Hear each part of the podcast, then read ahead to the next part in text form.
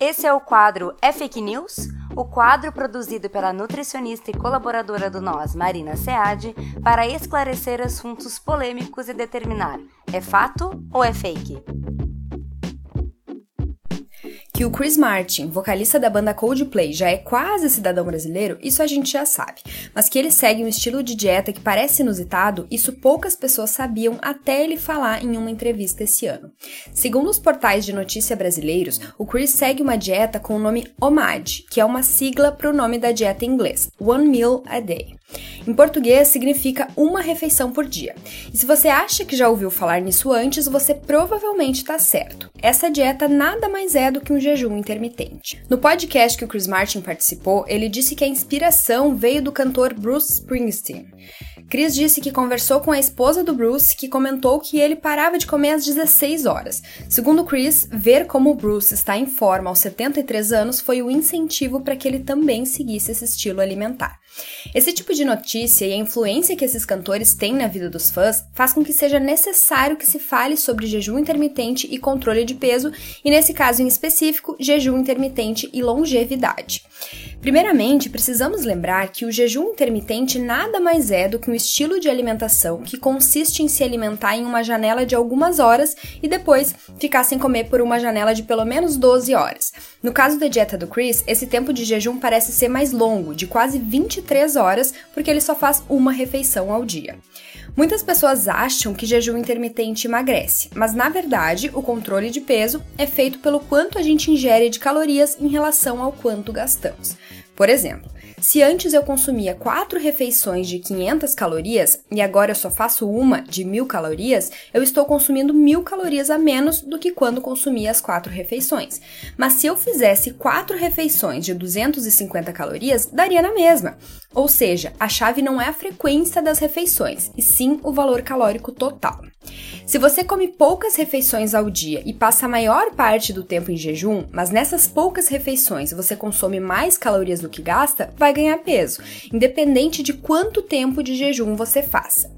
Portanto, por mais que o Chris Martin atribua a boa forma do Bruce ao jejum intermitente, o jejum é bem dispensável para o controle de peso. A estratégia deve ser feita de acordo com a aderência de cada pessoa. Tem gente que, consumindo uma só refeição, vai ficar com muita fome durante as horas do jejum, e isso provavelmente vai reduzir a aderência a essa estratégia que vai durar poucos dias. Portanto, não coloque a inspiração de um cantor na frente da sua individualidade e consulte um nutricionista para encontrar a forma mais adequada para você ajustar o seu peso, se isso for de fato necessário. E agora, vamos à segunda proposta do jejum intermitente: promover a longevidade. Essa fala geralmente vem junto de uma explicação sobre o processo de autofagia. Autofagia é um processo de limpeza celular que encaminha restos celulares ou proteínas danificadas para o lisossomo, onde esse lixo celular vai ser degradado dentro da célula. É um processo super importante porque proteínas danificadas que se acumulam podem atrapalhar a função da célula. Por exemplo, uma das teorias mais comentadas para a doença de Alzheimer sugere que a doença se inicia com um peptídeo que vai se agregando até formar as placas amiloides características da doença. E antes mesmo da formação das placas, esses peptídeos, que são proteínas pequenas, já vão atrapalhando a função das células do cérebro porque o corpo não conseguiu eliminá-las. Ou seja, digerir restos celulares é importante. E a autofagia, junto com o sistema imune, tem um papel bem importante nisso. Essa autofagia tende a acontecer mais em momentos de estresse para a célula, um deles sendo a falta de nutrientes. Isso acontece porque o corpo está poupando nutrientes e aí não faz muito sentido sair multiplicando as células, vale mais a pena trabalhar na manutenção das que já existem. Por isso a galera diz que jejum promove a autofagia e por isso é bom para prevenir o envelhecimento. O problema, que na verdade não é problema, é que ninguém precisa ficar 23 horas sem comer para fazer autofagia. Esse processo acontece o tempo todo no nosso corpo. Nosso corpo não fica esperando dar X horas de jejum para eliminar uma proteína defeituosa. Ele faz quando precisar fazer. E por fim, não dá para dizer que mais jejum causa mais autofagia e isso significa não envelhecer. E definitivamente não significa ter menos risco para doenças como o Alzheimer, porque a etiologia das doenças neurodegenerativas neurodegenerativas são muito mais complexas e envolvem alterações que acontecem muitos anos antes do aparecimento dos primeiros sintomas.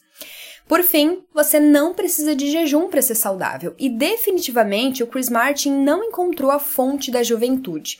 Envelhecer é um direito de todos e envelhecer de forma saudável é um processo multifatorial que envolve muito mais do que ficar em jejum. Se mesmo assim você leu sobre ou acha interessante aumentar esses processos de autofagia, saiba que não é só o jejum que causa isso. Uma das coisas que aumenta também os processos de autofagia é a restrição calórica, quando necessária, e também o exercício físico. Além disso, alguns compostos bioativos parecem aumentar a sinalização dessas vias de autofagia. Portanto, realmente não precisa de jejum para causar autofagia. Você pode simplesmente pensar em ser mais saudável, ter uma alimentação mais saudável e se exercitar. Até a próxima! Manda pra gente pelo Instagram Nós a Nutrição qual outro assunto você quer ouvir por aqui. Até o próximo episódio!